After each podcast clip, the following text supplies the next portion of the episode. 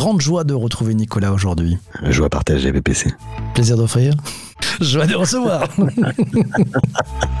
Je sens qu'aujourd'hui, on va encore bien s'amuser. Ouais, ça, on va se faire vraiment plaisir. On va parler d'un sujet qui nous passionne, toi et moi, c'est l'agilité. Pour de vrai. On est parti pour l'épisode 5 Et c'est parti. Après le why, Après le où après le what et le how, Un épisode où on va te donner, à toi qui nous écoutes, les enseignements de tout cela.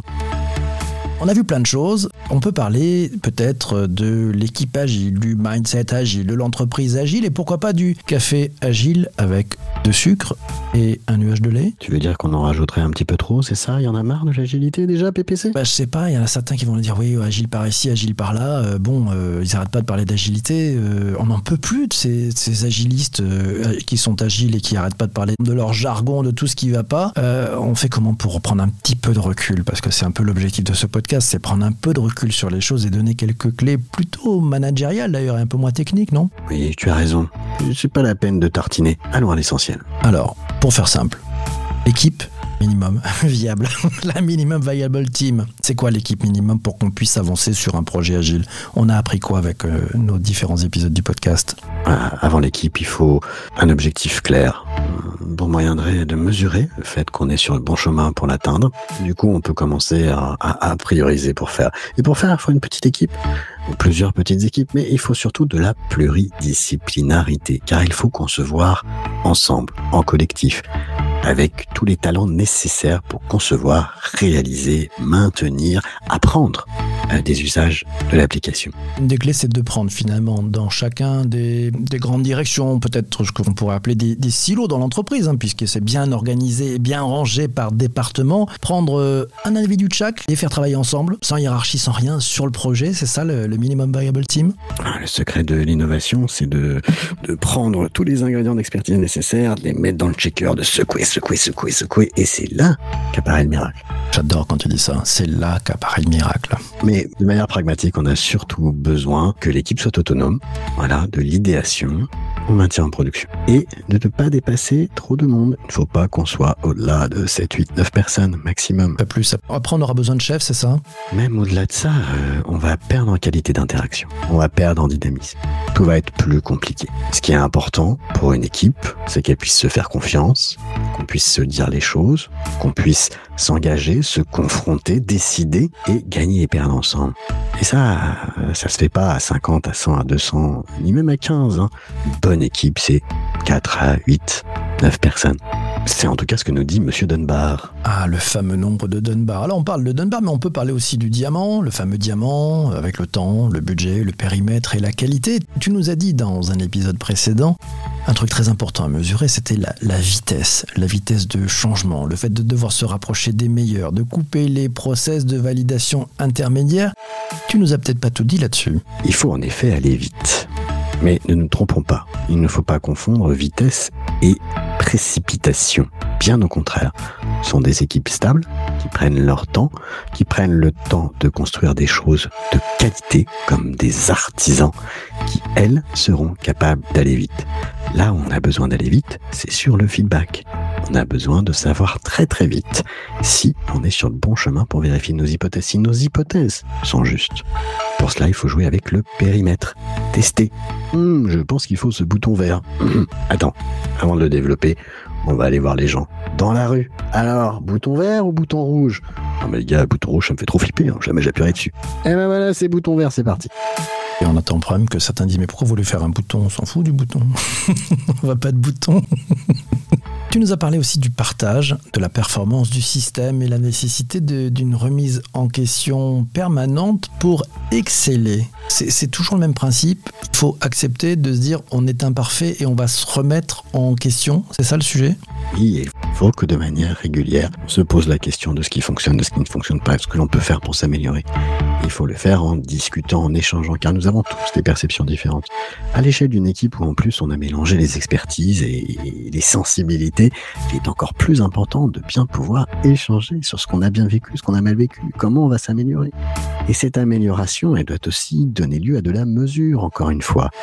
Un professionnel doit travailler comme un scientifique, doit mesurer le résultat de ce qu'il fait, des améliorations qu'il apporte. On doit continuellement être capable de changer. La stabilité n'est pas un objectif, c'est l'adaptation, l'objectif. Et ça, il faut le faire à toutes les échelles, de l'équipe jusqu'à toute l'entreprise. On a aussi beaucoup de choses à apprendre et à apprendre du, DevOps. Hein, ceux qui travaillent en DevOps nous apprennent beaucoup de choses. Quels enseignements pour le management de toute l'entreprise, de ses collaborateurs et ses équipes qui travaillent en DevOps? D'abord, faisons tomber les murs, comme on le disait. Faisons tomber les silos. Dev, Ops. On va coller les deux mots l'un à l'autre. Voilà, faisons tomber les murs entre les devs, entre les ops, entre le métier, le marketing et les... Faisons tomber les murs pour travailler ensemble. Première chose, pourquoi? Pour aller plus vite, pour fluidifier euh, le flux de, de travail, de conception et de réalisation. Deuxième chose, si quelque chose est douloureux, il faut le faire plus souvent. Si c'est douloureux de mettre en production, faites-le tous les jours. Bon, allez, si vous le faites tous les mois, apprenez à le faire toutes les semaines, puis toutes les semaines tous les jours, puis tous les jours, plusieurs fois par jour. Si c'est douloureux, c'est qu'il faut le faire plus souvent. C'est comme ça qu'on apprend à la fois la vitesse et la stabilité.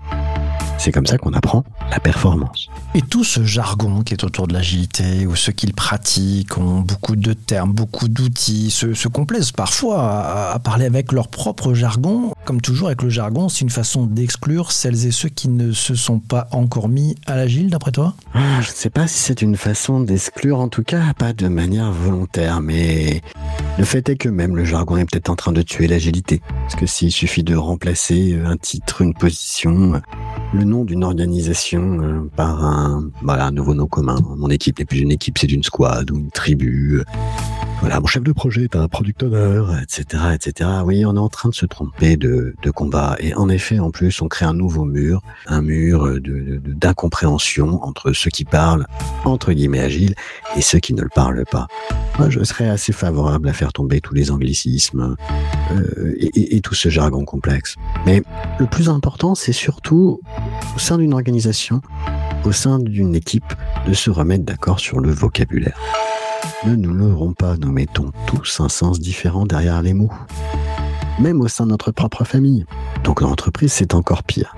Donc mettons-nous bien d'accord sur ce qu'il y a derrière les mots, que ce mot soit celui d'une méthode, que ce soit celui d'un rôle, que ce soit celui d'une fonctionnalité. Mettons-nous bien d'accord sur ce qu'il y a derrière les mots. Nous pourrons ainsi dissiper le nuage de l'incompréhension euh, et, et être plus efficaces ensemble. Un vent de clarté souffle sur ce podcast, magnifique. Nicolas, où s'arrête l'agilité? Euh, Il faut en mettre partout, à toutes les sauces. Euh, ça s'arrête à quel moment? L'agilité, encore une fois, c'est la capacité d'adaptation rapide au changement. C'est une façon d'adresser la complexité et l'incertitude. S'il n'y a pas de complexité ni d'incertitude, pourquoi faire de l'agile?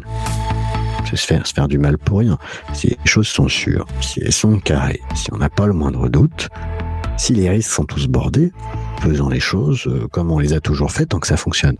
Par contre, si ça fonctionne pas, si c'est complexe, si on ne peut pas prédire ce qui va se passer, alors là, on est dans le brouillard. Si on est dans le brouillard, eh ben, il faut augmenter euh, la capacité des phares, il faut augmenter la capacité du sonar à apporter du feedback pour savoir si on va vers les récifs si on est sur la bonne route. Donc je n'en mettrai pas partout.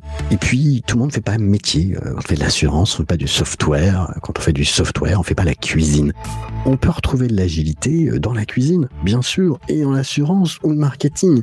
Mais voilà, il faut avoir besoin. N'allons pas remplacer nos façons de faire par d'autres façons de faire juste pour le plaisir de faire de nouvelles façons de faire. L'important, c'est de faire le bon geste de manière répétée pour obtenir le résultat souhaité.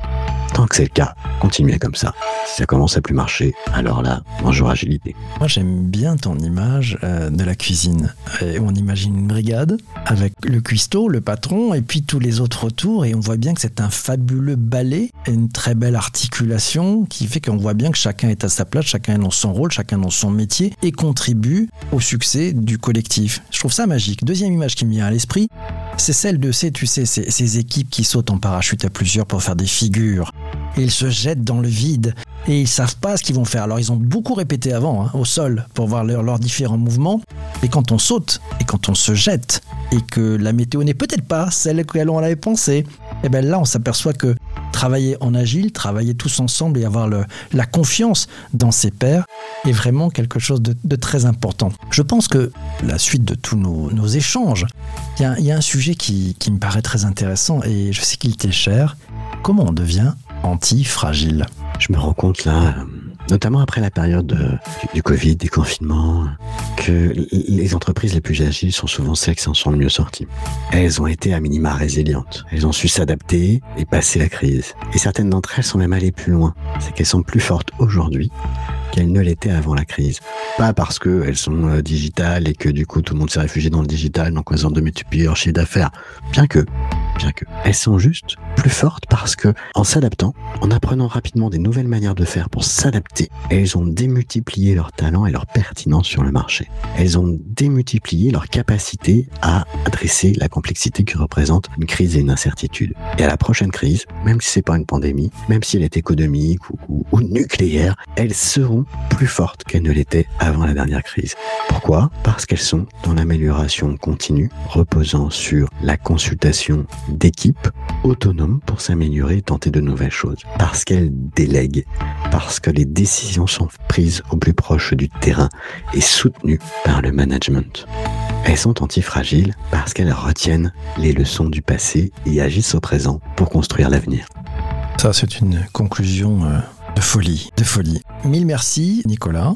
On se retrouve très vite pour un, un sixième épisode, Beyond Agile. Merci PPC. Merci à toi, à très vite.